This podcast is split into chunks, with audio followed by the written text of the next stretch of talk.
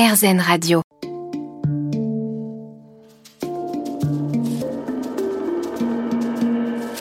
Les rencontres de Julie Obispo. Merci d'être toujours avec nous sur RZN Radio en compagnie de Nikos Aliagas. Nikos, quelle est ta journée type? Waouh euh, S'il y en a une Ça se ressemble pas et pourtant c'est toujours la même histoire. Bah, Déjà les gamins, le matin, Oui. préparation, école. Donc tu as euh, deux enfants, on va en parler Deux tout enfants à de 9 ans et de, et de 5 ans. Ag- Agathe et Euh, Andrea. Agathe et Andreas. Et euh, bon, déjà, ça, c'est un sport, hein, c'est un métier à part entière qu'on partage avec, euh, avec ma femme. Oui. Et, euh, et pour le reste, bah, ce sont des journées assez hétéroclites qui ne se ressemblent pas, mais en même temps, la seule chose qui est commune à toutes ces journées, c'est le rythme. C'est-à-dire que quoi qu'il advienne, je m'engage aussi. Donc, il n'y a pas que les émissions de télé. Euh, Il y a les préparatifs, il y a les réunions, euh, il y a aussi ma vie de photographe à côté, mes engagements associatifs, euh, le reste de la famille, ma mère, ma sœur. Enfin, ça s'arrête jamais. Ça tu toute la journée. Et puis les courses, quoi. Pardon, mais je ne veux pas faire le gars qui passe à la télé qui dit je vais faire mes courses, Mais mais, c'est la, la réalité, quoi.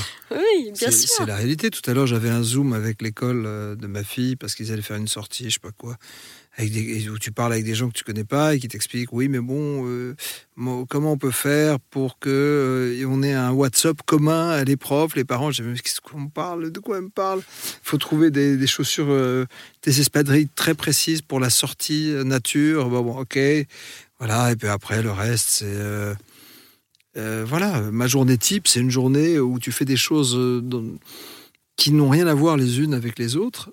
Euh, tu peux interviewer, je dis n'importe quoi, au hasard, Pascal Obispo le matin et euh, te retrouver à, à faire les courses euh, l'après-midi ou aller voir euh, un, un imprimeur pour comparer la qualité du papier, du barité que j'ai envie d'utiliser ou aller à une association qui défend, je sais pas, le, le grec ancien à l'école. Voilà, et c'est toujours le même personnage, en fait, euh, mais, mais qui est vu différemment par les gens. Oui.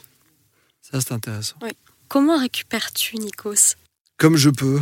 Euh, les voyages en Grèce, Oui. souvent, n'étaient pas des voyages touristiques, euh, mais des voyages euh, euh, introspectifs. C'est-à-dire que le fait d'aller au- au bord de la mer, Mhm. partout où il y a la mer, La contemplation, on en parlait tout à l'heure. C'est exact. Je peux m'asseoir sur un rivage et me remplir de ciel et de mer.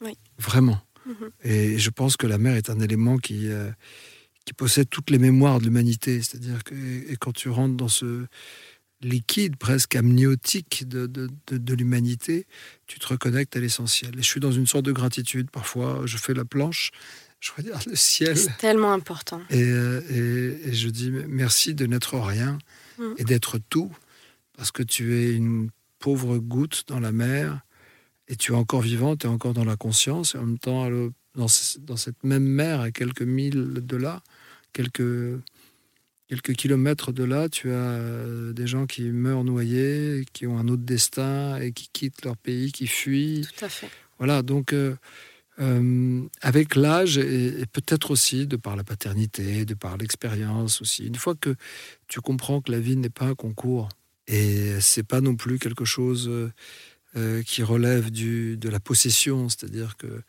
Ok, tu as, pu travailler dur, tu as, acheté une maison, une voiture, j'en sais rien, ce que tu peux acheter chacun. On a tous des rêves, on, a, on veut tous quelque chose depuis qu'on est gamin, on veut devenir quelqu'un et avoir. Une fois que tu as compris que, bah, que l'idée, c'est pas de devenir quelqu'un, mais de devenir toi-même. Et, et C'est un long chemin, déjà. oh, alors déjà, ça, c'est très, dur. Et qui plus est dans des métiers de notoriété comme, euh, Mm. comme les, les nôtres, Oui. Comme les nôtres, euh, en plus, la, deuxième chose que tu apprends, c'est de, pas, de ne pas te préoccuper de, la possession, mais plutôt de la dépossession. Ce sont les, objets ou, ou un compte Instagram ou Twitter, c'est magnifique, mais c'est ça qui te possède. C'est toi, c'est toi la chair à canon. Hein. C'est, c'est pas toi le démiurge, c'est pas toi qui tire les ficelles.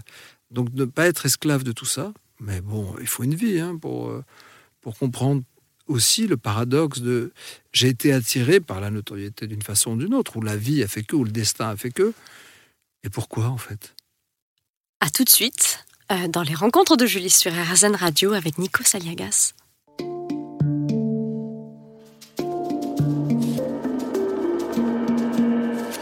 Les rencontres de Julie Obispo. Merci d'être dans les rencontres de Julie sur RZN Radio avec Nico Saliagas. En parlant de lumière, tu as quand même été mis en lumière par un photographe qui t'a photographié à la Sorbonne, il me semble, non? Tu étais partout. À la Sorbonne? Quand C'était à j'étais la Sorbonne étudiant ou pas quand tu étais étudiant? Oui, tu as raison. C'était une première euh, mise en avant euh, Tu sais, assez phénoménale. on sait pas pourquoi. C'est fou. Je travaille euh, dans la bibliothèque Richelieu, je crois. Non, c'était l'amphithéâtre Richelieu, la bibliothèque de la Sorbonne. Bref. Et euh, je me souviens même, je crois que je travaillais sur une pièce de Molière. Et un gars se balade dans les couloirs et observe, comme ça, comme un, comme un chasseur d'ailleurs. Et puis il s'arrête devant moi, et puis il me regarde, il prend des photos. Je le vois bien qu'il prend des photos, parce que je vois tout. Oui. Je le scanne autant qu'il me Mhm. scanne. Mais je comprends pas pourquoi. Et puis à l'époque, j'ai 18 ans, bon, ou 20 ans. euh, euh, cela m'a diffère. Au fond, j'ai dit, mais c'est pourquoi? Il me dit, c'est pour un journal étudiant. euh, Donne-moi l'autorisation d'exploiter. Je dis, bah, fais ce que tu veux. Bon. J'étais déjà très fier. Et, euh, et finalement, je me retrouve à la une du point, Eh oui, partout, dans le métro, sur les bus, sur les. incroyable. Et le titre, c'était Où et comment réussir? Sous-titre Les universités au banc d'essai. Et je me dis, mais qu'est-ce que c'est que ce truc? Et j'appelle mon père qui était, euh, qui était euh, dans son petit atelier de retouche et de couture. Et il y avait la librairie à côté dans le dixième. Et je lui dis, mais achète le point, je suis dedans. Donc, euh, à l'époque, il n'y avait pas de téléphone portable, donc je suis dans une cabine, etc.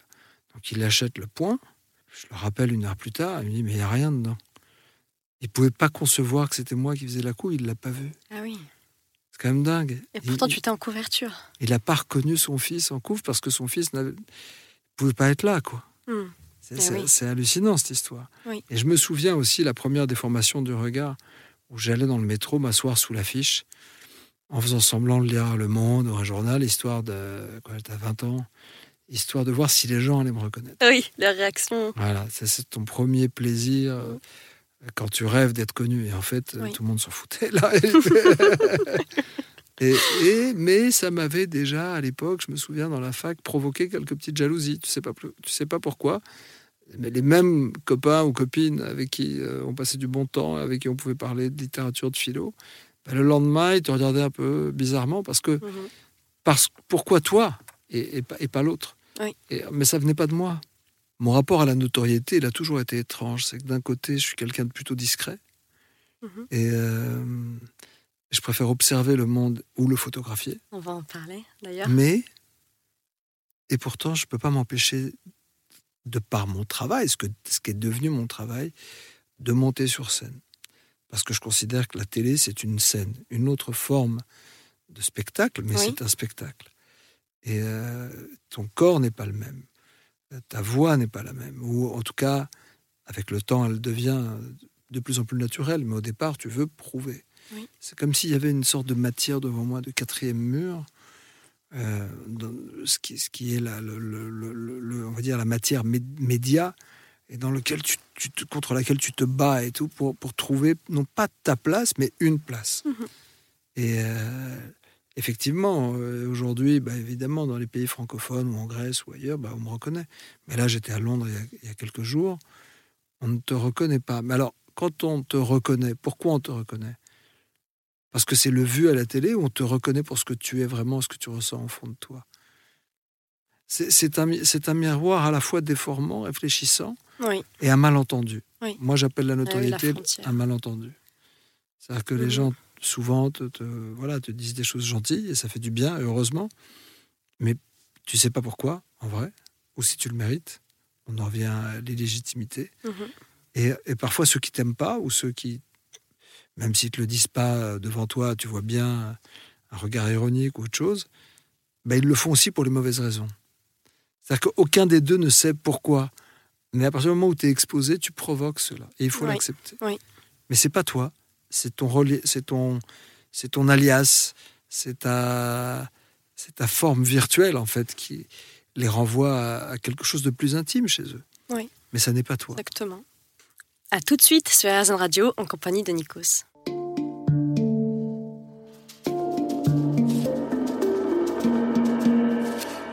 Les rencontres de Julie Obispo. On est aujourd'hui en compagnie de Nikos Aliagas sur RZN Radio. Nikos, as-tu un rituel avant de prendre l'antenne Ah, je mets de la On musique. parlait de la voix tout à l'heure. La voix. Là, il faut avoir une voix, une certaine voix. C'est une respiration d'abord. respiration. Pas être noué, pas être. euh, Ah oui, il faut respirer avec le ventre, il faut respirer avec le- les tripes, la Oui. mémoire. Euh, déjà, se mettre dans un état de relaxation, mais tout ça, c'est vrai, et en même temps, tu le fais pas. tu n'as pas le temps. Non, Non mais moi, j'aime bien les- les- ce, moment de, ce moment où tu passes de l'ombre à la lumière qui dure une demi-seconde. C'est exaltant. Ouais. C'est ce, ce- Je discute, par exemple, oui, oui, absolument. euh, Qu'est-ce que tu fais toi, le week-end prochain? Oui, Et j'entends dans les oreillettes 5 secondes avant le direct. Je, je dis 5. Donc tu n'es pas sujet au stress. Je le suis et c'est pour ça que je le fuis. C'est parce que je le suis que je fais autre chose, mais deux secondes avant même. Ou même, il m'est arrivé de photographier à la coupure pub euh, au Energy Music Awards, par exemple, ou même sur The Voice, un artiste euh, comme Florent ou euh, Pani, ou euh, je me souviens de Robbie Williams. Ou là, cette année encore, Oui. Ed Sheeran, Mhm. à la pub, à 30 Waouh. secondes avant le direct, au festival, sur la scène du Palais des Festivals, où je lui dis euh, non, non, ok, ok, guy, please, please don't smile, just be yourself, ok. Take the guitar with the the other hand. Prends ta guitare, voilà. Je, je donne- je lui donnais en fait des, des indications, je faisais mes photos. Et j'avais dans l'oreille 15 secondes, t'es où, Lou? Lou, le metteur en scène. euh, Tu es vraiment dans l'instant. Ce que tu disais. J'arrive, j'arrive, et je réponds en même temps tout en j'arrive, j'arrive. Incroyable. Et donc, donc je Quelle continue. j'ai- gymnastique. See you later, man. Donc je fais, ça dure 8 secondes, hein, le, le passage de, de l'ombre à la lumière quand tu passes des coulisses. Et je sais que dans ma tête, c'est- comme, une, une- une machine en fait, comme un- une horloge. Je pendant ces 8 secondes, je vais arriver comme si de rien n'était. Et merci d'être avec nous ce soir en direct de Cannes. Et 8 secondes avant ou 15 secondes avant, je prenais des photos. Des opportunités. C'est c'est épatant. Oui, alors, il y y a presque une, entre guillemets, une dichotomie, il y a une douce schizophrénie. Schizophrénie est un terme un peu dur et médical, mais je- j'essaie de, de- de- pour, expli- pour expliquer, c'est pas une double personnalité, c'est la même personnalité, sauf qu'elle est dans deux exercices différents. Oui. C'est comme si c'était deux fenêtres simultanément ouvertes, en fait. Comme sur un ordi où, euh, avec le, aujourd'hui le numérique, tu peux avoir, tu peux regarder euh, 17 choses en même temps. Ben, c'est pareil dans ma tête. Bizarre. hein Ouais. Donc c'est comme ça que je le gère. C'est-à-dire qu'il faut l'occuper plus que le vider. C'est-à-dire que si je le vide trop, je tremble. C'est-à-dire que je me dis, mais qu'est-ce que tu fais là quoi? Quand je suis derrière le mur et que je dois faire un show à The Voice ou ailleurs, je me dis, mais qu'est-ce que tu fous là? T'aurais pu être tranquille chez toi.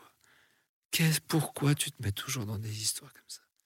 Mais parce que c'est plus fort que toi. Mhm. Parce que tu as besoin, et c'est le destin des, des gens de spectacle, de naître, renaître et mourir et renaître et naître. Oui. C'est ça un spectacle.